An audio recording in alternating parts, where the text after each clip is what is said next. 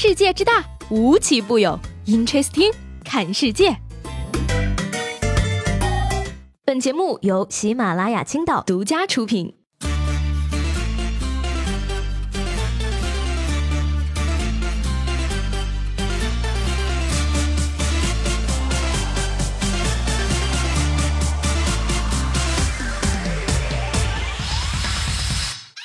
各位好，欢迎收听本期的 Interesting，我是西贝。今天呢，我又用了这首《卡路里》当背景音乐呀。那其中的原因呢，可能很多人都已经知道了啊，就是火箭少女一零一这个团又出幺蛾子了。说这个孟美岐、吴宣仪的经纪公司呢，乐华娱乐以及张子宁的经纪公司迈瑞娱乐呢，今天联合发布了声明啊，说呢将终止和创造一零一周天公司的合作。那声明中表示啊，说一开始呢两团并行呢，确实是双方达成的共识，但是呢在接下来的工作安排中呢，周天娱乐以及火箭少女经纪公司不顾艺人的身心健康，专行独断的处事方式，让他们感到失望。所以说呢，三人就此退出一零一。那什么，说好的偶像元年呐？怎么着？今年你们整出来这些偶像团体都是月抛型的吗？火箭还没发射就解体了。本来以为呢这首卡路里是盛世开启啊，想不到居然成为了悲情绝唱了。于是呢，今天下午呢，我这个朋友圈就被刷屏了啊，大家都纷纷在转发杨超越的照片。为什么呢？转发这个杨超越，你不仅不复习就能考第三，而且前两名还会转学。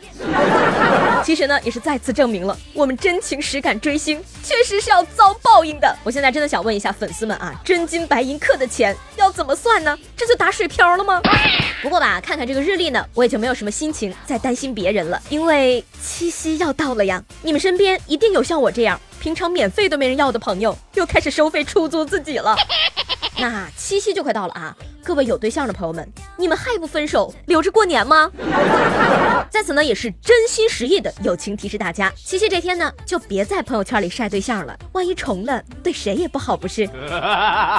那其实每年的七夕呢，都是很多人选择表白的日子。但是说到这个表白呢，接下来这个女孩啊，就有点惨了。说这个七月三十一号晚呢，南京地铁里的一名年轻女子啊，举止怪异，胡言乱语，甚至呢还用言语骚扰其他乘客。那警察叔叔呢，联系上了女生的父亲，得知啊，她今年二十四岁，是一名程序员。因为呢，爱慕单位里的一名男同事，几天前呀，鼓起勇气发了二百多条信息表白了，但是呢，对方却一条都没有回复。那女生呢，随后就变得情绪低落啊，但万万没有想到的是呢，她会伤心过度，精神失常。不是，不管怎么说啊，这男的也真是的哈，你至少回一个 TD 退订吧。所以说吧，还是感叹啊，程序员真的不容易啊。你看，好不容易不用随手机壳换颜色了，想搞个对象又要被拒绝。不过呢，就事论事，你说发两百条表白是不是有点太多了呢，姑娘？这我就要劝你一句了啊，做人不能死心眼儿啊。每个女人都有不同的境遇，因为屋门不一样。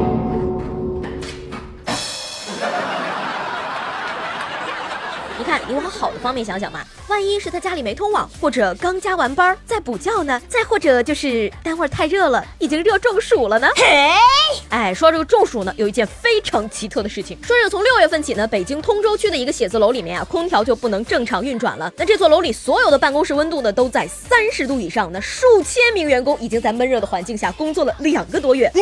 其中呢有多名员工中暑，有的人呢因为受不了这个热呀，纷纷离职，而有的公司呢到现在已经走了大约二十个人了。但是呢，这个大楼的物业就回应了啊，说正在抓紧修理。哎，我觉得呢这可能是个阴谋啊，很多老板可能 get 了零成本裁员的新方法。别说上班的心像上坟一样沉重了哈，上坟都比上班凉快呢。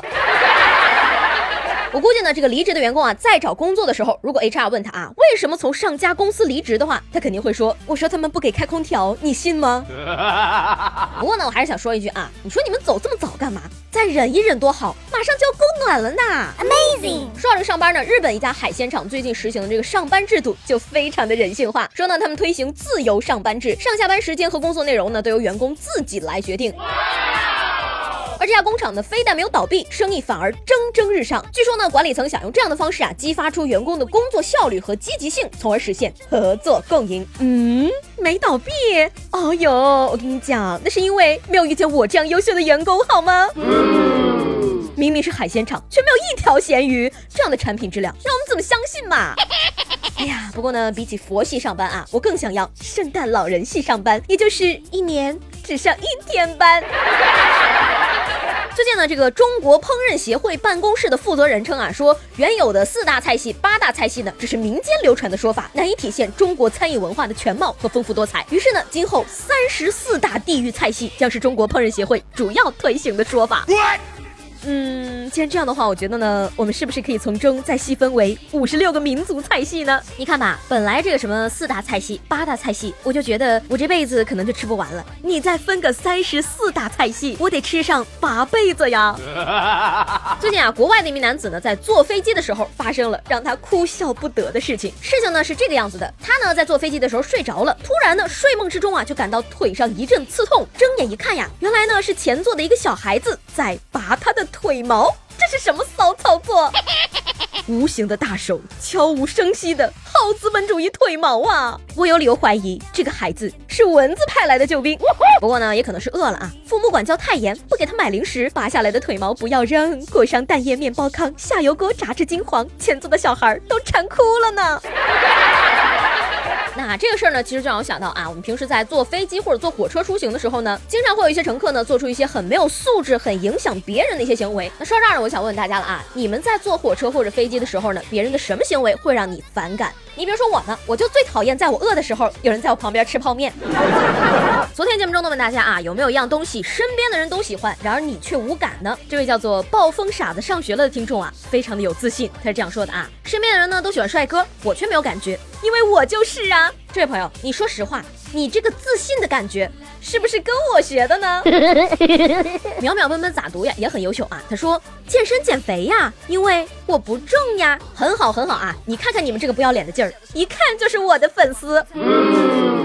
好了，那今天的 Interesting 就到这里了。我是西贝，喜欢我的话呢，记得给我留言以及评论。明天见啦，拜拜。